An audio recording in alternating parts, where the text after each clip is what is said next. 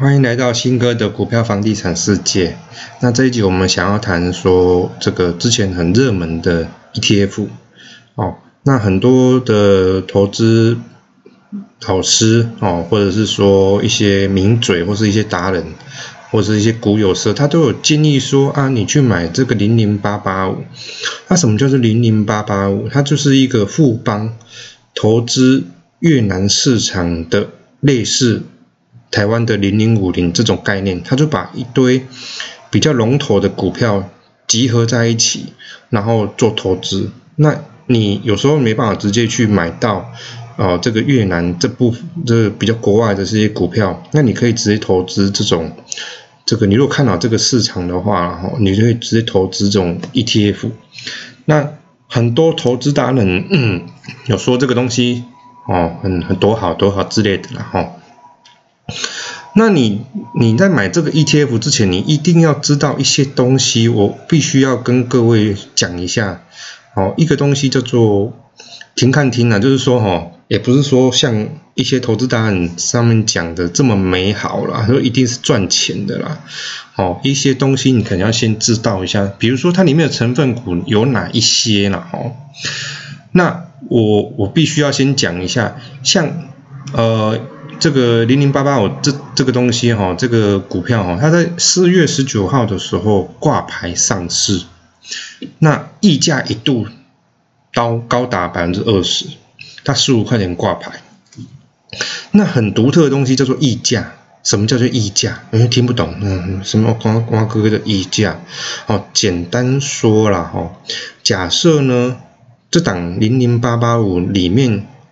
成分股，假设我我极端极端概念哦，极端的一个概念去去假设了哈，它里面投资五档公司就好了，叫 A B C D E 哦，那可能 A 占着哦百分之二十哦，B 占百分之三十，C 占百分之哦这个四十哦，D 占百分之十哦，可能有有这么多。有有这么多比例的哈，那每一档公司每一档公司它占的比例，它跟它的股价是不一样。比如说哦，A 多少钱，现在股价多少钱，然后它占的它投资比例是多少？哦，加权，比如说哦一百块，假设这 A A 公司一百块，它乘它投资有呃百分之十，那就一百块乘以零点一，啊，加出来多少钱？那就是它的净值。但是为什么会产生溢价呢？溢价是什么？就是说，哦，它的发行的张数不够多。我们刚讲的净值就是它的行情，因为你投资这个东西，它就直接，因为它 ETF 它不就它的净值就不是不懂不懂，不是等同于台湾股票的股票的净值，像我们买的股票净值，它就是。这间公司，比如说哦，我的厂房、我的我的设备、我的人员、我的里里扣扣全部嘎开起来，然后除以它的股本，大概就是净值几块钱。ETF 的净值哦，你只要投资 ETF，你必须得搞懂什么叫净值，净值就等于这个行情是多少钱哦，这个是相等的，是等号的。所以，当你很多人要买，它的筹码供应不足，就是说，因为 ETF 发行，它必须有它一个发行张数，发行张数不够的情况下，很多人要买追加去买，所以产生一个溢价的问题。那当然呢，这 ETF 里面就又深入去探讨为什么会发行量不足。好，因为有一间公司，呃，这间公司富邦，它在发行这个东西出来，它有可能我的我要发行多少的张数多少出来而已。那很多人要买，它不足，它就分成一般市场跟哦，就是初级市场跟这个次级市场，就是像我们一般手机看买到的这个叫次级市场，就是你一般是直接就可以交易的，这叫次级市场。那初级市场通常都大户或是券商或是一些很有钱人，他才才有办法直接就就是初级市场直接跟券商去买。哦，直接跟这个投信去买初级市场的一个一个筹码，哦，它通通常初级市场的筹码都是哦禁止卖你，啊，有时候他们就会用这样子去做套利，就是说哦，你从券商那边买哦，比如说十五块零零八八五的话，十五块，那你在溢价的时候，比如说是溢价现在溢价十八块，我卖掉了，那我就直接套利三块钱，这个就是套利获利。所以这世界上是不公平，不要跟我说哪边是公平的。你看有钱人就可以直接这样子买，直接套利，那不是直接现赚两三块，那是无本生意。哦啊，之前像之前的时候，这个去年的时候，这个什么，这个原油哦反二哦这个 这个原这原原有正哎是正二还反二忘记了，他那时候就有溢价很大，就很多人是这样套利。哦，所以说这个溢价。哦，折溢价的问题，你必须得考虑一下哦。你没有人会希望你买的东西是贵的，哦，超过行情太多的。那现在溢价幅度已经变少，因为很多人从这个初级市场那边买很多筹码出来，就是一直溢出资金嘛，对不对？那很多筹码出来，然后它就是交易量顺的时候，它就开始慢慢的回到它的净值，那所以说这个折溢价的问题，你要你要自己去考虑一下，就想一下哈。所以通常溢价太多，我们都不会买哦，通常会买在接近净值哦左右，这就是 ETF 真实的价钱，哦，就是初级市场交易的价钱。OK，那市价跟市这个净值是不太一样的哈，大概是这样子哈。第一个我们需要考虑的风险是这个，第二个问题就是说哈，哎，这个。这间公司到底是投资什么东西？哦，这个东西我们后面再来去研究，说到它到底投资什么东西。第二个，我觉得比较重重大的问题就是汇率，因为公司投资是拿台币去投资越南的股票，那当然这中间有汇率的问题，比如说台币跟越南币的汇率转换，尤其最近台币在涨，如果假设股票。都不涨不跌的话，光台币升值升值十趴，等于是你那边实质上获利是亏损十趴。所以第二个汇率的问题你也要赚，你不要赚到股价他妈这个亏到这个汇率。第三个呢，保管费哦，每一个 ETF 它都有保管费哦，所以。这个像这个富邦的零零八八五这个保管费哈就比较高，它的经理费，因为它要请经理人嘛，所以要经理费大概零点九九 percent，那保管费呢零点二三 percent，总共加起来是一点二二 percent，所以你每一年呐，如果那些股票成分股里面全部都不动，全部都维持它的股票都盘整啊，你一年就是损失一点二二趴，哦，概念是这样子哦，哦，概念是这样子。第三个，它没有配息。它这个是不配息的，你看零零五零，它至少还有配息，零零五六这个都有配息，哦，所以说这是一个问题了哈，所以有没有配息也是很重要。有时候我们买股票哈，大大概就是不配息，像这种比较大型的公司配息是蛮蛮希望，蛮有些投资人蛮希望的。好，接下来哈就是越南股市有一个很特殊的东西，叫做外资持股限制。一间公司如果达到外资持有限制之后，它就没办法再买进了。所以你想哦，公司发展像台湾这个台积电这样，台湾没有这个什么外资持有限制，所以台积电可以被外资有没有收购，百分之七八十的外资。但是越南没有。如果一间公司的发展越来越好，它就会吸引很多资金去买。但是达到上限之后，你就算再看好，你也没办法去。加大投资，你只能投资别的公司，所以这也是一个问题。越南股市有外资持股的限制，这是你必须得想清楚的问题哈。所以，嗯，总的来说哈，我我们还是要，但是投资 ETF 哦，你重点还是看它什么？它是市场，它市场是像越南市场，它是一个年轻的市场，好，它就可能类似我们三十年前的台啊台湾，所以。它的成长率会很比较高，但是呢，你这些风险你必须得去考量一下，说，哎，这样子到底划不划算？哦，因为越南现在越来越越来越多一些工厂在那边设置，而且它人口呢非常年轻，不像这个台湾人口比较老化，所以人口年轻，它就是有就有消费的一个市场。哦，这个经济增长哦，这些东西呢，庞大商机还蛮多的，所以蛮多蛮多这个是看在这些东西，但是你有一些隐形的一些成本，你必须得知道，而且你必须要得聪明的去买这档 ETF，那基本上我是不会去买啦啊，当然也不现在现在是不会啦，以后会不不一定了哈。那这档 ETF 呢，它占房它的成分股里面占房地产哦，大概四成左右，消费性的一个消费核心消费大概是两成左右。所以你如果看好这间这个越南这个市场的话，哦，你看这个连一零零八八我都跟你讲说房地产会涨。他都持股很多在房地产，像这种哈，这个这么大，这个非常年轻的这种新的新兴这个产这个市场哈，其实房地产是非常的诱人。你看台湾哈，以前到现在，你看台湾以前的房地产这么便宜，啊，现在这么的贵，所以，嗯。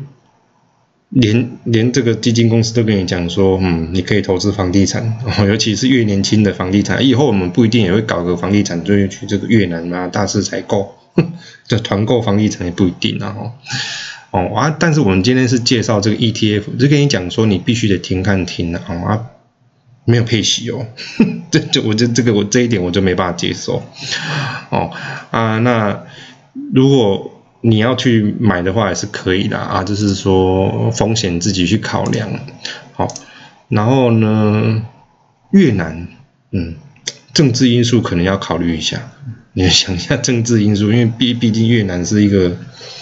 这个共产国家啊。之前我去越南玩过了，越南玩好几次啊，其实我蛮喜欢这个国家的。可是呢，这间这个国家哦，就是。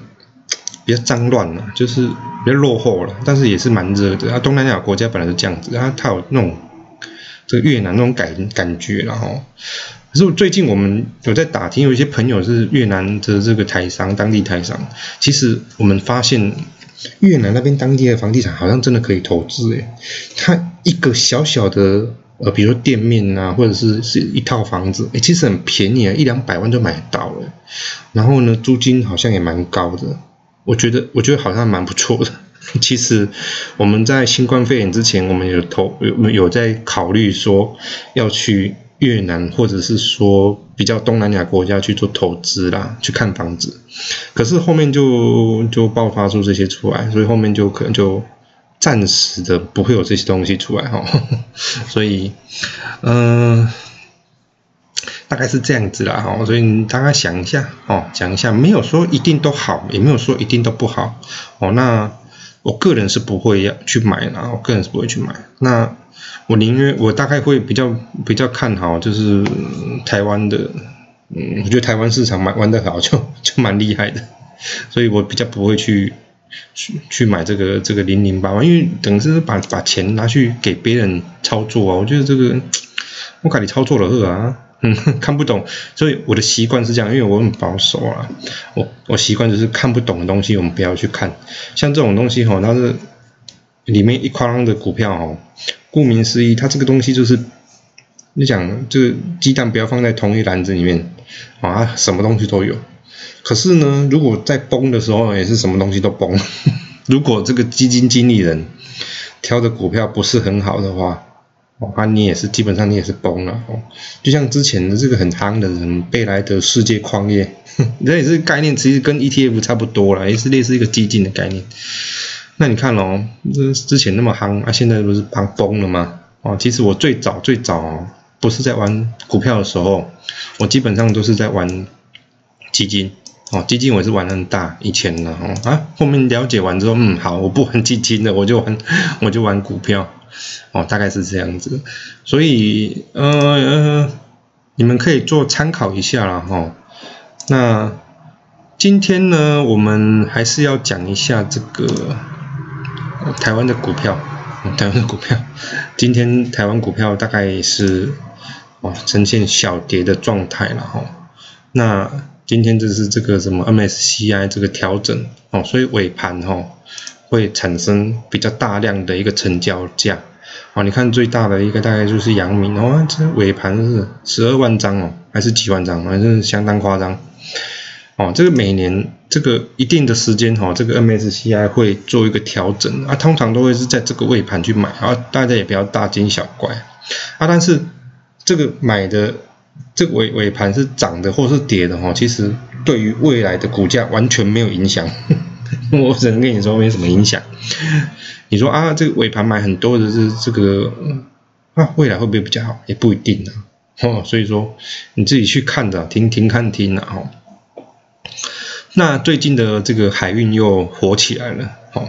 火起来，像这个万海哦，持续涨停板哦，啊，这个涨到一百四。我我只能跟你讲了，就是说你去看看长期一点，现在追真的是好吗？哦，啊，这长龙也是接近一百，啊，长龙是八十几块，阳明也是一百出头块。接近已经快涨回来，就是有点夸张啊！一跌跌三成，一涨涨三成回来，所以这个嗯，还是停看听一下啊，还是停看听一下。我我建议啦哦，就是如果你没有买的，还是看看就好，我看看就好。那最近呢，电子股哈，人气衰退，全部都在航运。哦，你看最近的成交量，知道杨敏成成交量七十五万张，今天长荣五十三万张，哦这都是相当夸张的一个数字啦。所以，那像今天华航，今天华航今天莫名其妙涨停板，是因为要运那个这个疫苗回来吗？我也不知道，所以它也涨停板。长龙航空也涨停板。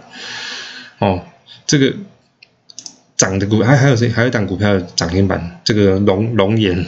最近讨论度蛮高的，这是龙岩，为什么？可能死太多人，这个龙岩好像也会涨，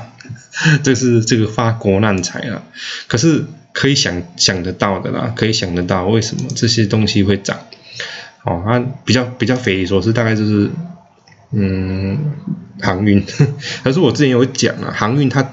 也不一定就这样结束了。我只能跟你说，不要追高了，它有可能会上再上去。因为股票市场中哈，在疯狂的时候，真的是有时候真的会很疯狂，不一定你真的有可能会看到杨敏多少钱，我我真的不知道啦。但是很疯狂的时候，真的会很疯狂，怎么疯狂你也不会知道。哦，就像有没有全世界资产泡沫了几次啊？啊，最早一次，什么郁金香有没有？这个荷兰的郁金香花，这个这个泡沫有没有？这这荷兰当时候为了买一朵郁金香有没有？这一朵郁金香可能可以买一栋老厝呢，在当时候的荷兰的这个一八八几这几年那个刚开始有这个交易的时候，所以这从这个事情就知道人人类是很疯狂的一件事情，所以。你就是不要去跟跟风啦，你你要想哦，没错，因为有眼睛就看得出来，今天最热的东西就是航运。你看航航运占了整个成交的一个比重多少，甚至差一点点，又不是有 MSCI 这些这个大量，真的超过这个电子股的一个比重，实在太夸张。台湾股票七成还是电子股啊？哦，说七成。就看这几张股票在玩就好了。当这些股票的的这个人气不在的时候，它大概就是慢慢的、慢慢的下跌，然后之后呢，就淹没在这个这个股海中。哦，所以有时候潮水退了之后，才知道谁没有穿内裤啊。哦，啊，不要去追涨啊！我一直奉劝各位，就是说不要去追涨啊，追的越高哦，你后面死的会越惨。哦，杨敏真的有办法？以后两年、两年、一两年之后都还是这样子吗？我跟你讲，今年就可能就没办法去支撑它的股价。哦啊，未来呢？未来会怎么样？真的，呃，我我也是看着它跌啊。说实在的，我建议真的是不要去追了哈。那未来可能会有很多人哦，如果没有听 Parkcase 的，很多人去追那些有些小菜鹅啊。哦，有些韭菜啊，有些新手啊，他们当冲的，我知道，当然这种股票当当冲很好赚。杨敏今天盘中我就看它涨涨跌跌啊，一百零五有没有？有时候杀到一百零一哦，一百零五、一百九十九哦，就这样子波动实在非常大，的上下波动五六趴哎，而且一直都有波动，就 c o m b 啊，一直都有人成交，所以它非非常好当冲。但是呢，这个也是跟你讲说它非常危险的哦，其实。有有好的也有坏的啊，不要一直都往好的去想，好啊想啊，我怎么没有买它航运什么什么的？我你要想说，嗯，其实我，嗯，这种新冠肺炎这么严重的情况下，我我们投资的一些股票是蛮安全的，其实不就这样子就好了吗？啊，所以说，嗯，一些股市乱象了哈，不要去跟风，不要去跟着一些，通常往往都是衰亏钱的比较多了。你去看哦，零零八八五去这个今年在上市的时候，你去买它，到现在我跟你讲你是亏钱的，因为现在溢价只有十，现在没有溢价就是十五块多。哇，你要这样，你想要你买十八块的，你不就撩紧撩啥口，撩底下哦？所以很多案例中都会跟你讲说，嗯，但是我不不会跟你说啊，零零八八五以后不会涨到二十块，不不一定。我只能跟你说，要做做一个聪明的投资人，然后要懂得停看听，哦，然后不懂的东西不要去玩，不要觉得你很懂。其实曾经去年我们在玩这个原油，原油这个反这个正二正一啊，原油一一倍或者两倍那时候。我们也曾经想说，原油不会这样子跌下去，一直跌嘛？油怎么可能会跌到没有钱呢？去年我们就玩这个自己有私底下啦，自己自己有去这个去涉猎一下，嗯，这个去年整个打破我们整个思维，原油会亏钱，就是原油的期货会变成零，甚至是负的，然后之后就现在零这个这个原油有没有？这个也是很惨呐，哦，去年那一波，哦，去年那一波我们有有朋友直接损失有没有一台 S 这个宾士的一个 S Class 的一个车直接损失，因为往下摊嘛，没有没有人想会想到原油是负的，原油下去越便宜就越买嘛，因为它早晚会弹回来嘛，早晚会弹回买，但是他没有我们没有想到它是它的那个交易啊，它是。每每个月是转仓的，所以就算原油涨回来，它那个杠杆太大，它回不来啊，你知道吗？如果我是买正一的话是回得来，如果买正二的话是回不来的，所以就差没了。就跟这个最近这个不是啊，这个 VI 这个什么玩那个大盘指数那个反的那个啊，它不是一样也是要下市的吗？一样惨。好啊，那时候幸好我那个朋友这个有及时，好像八块还是九块钱就及时就断头就止止止血了，损失大概一台冰室，不然的话如果杀到那个原油那时候有没有杀到零点五，跟我讲输了就贼啊，就甜啊，所以有时候不懂的东西哦不要去玩啊，像那个东西我们也是不懂，后面真的研究完之后靠真的不能玩，你可以玩一倍的，但是不要玩两倍的。玩两倍的话，因为像那种玩法就是像玩原物料是越下去越凹，因为不可能原物料是不用钱的嘛，所以下去越凹，下去越死，尤其玩两倍的直接死给你看。所以人生哈有几次哈，你只要踏上一次，就是说你就有经验值了哦，你有经验值，那你但是一次就足够让你死掉了，哦，一次就足够让你死掉。如果如果我那朋友那时候。跑比较慢的话，一次就真真的会让他死掉。幸好他妈太黑呀，所以也没什么感觉。后面又又再赢回来了。所以买任何东西的时候，你必须先研究它到底在干什么，它到底有多少风险，先把风险想好，先把你的、你的、你的一些退路先想好。不管是买零零八八五也好，或者是买现在的航航运也好，哦。你先把你的退路想好，可能会让你未来比较安全一点点哦，因为钱都毕竟是难赚了哈。那这一集 p a c k a s e 如果你觉得有用哦，你帮我按个赞哦，然后订阅，好，谢谢各位。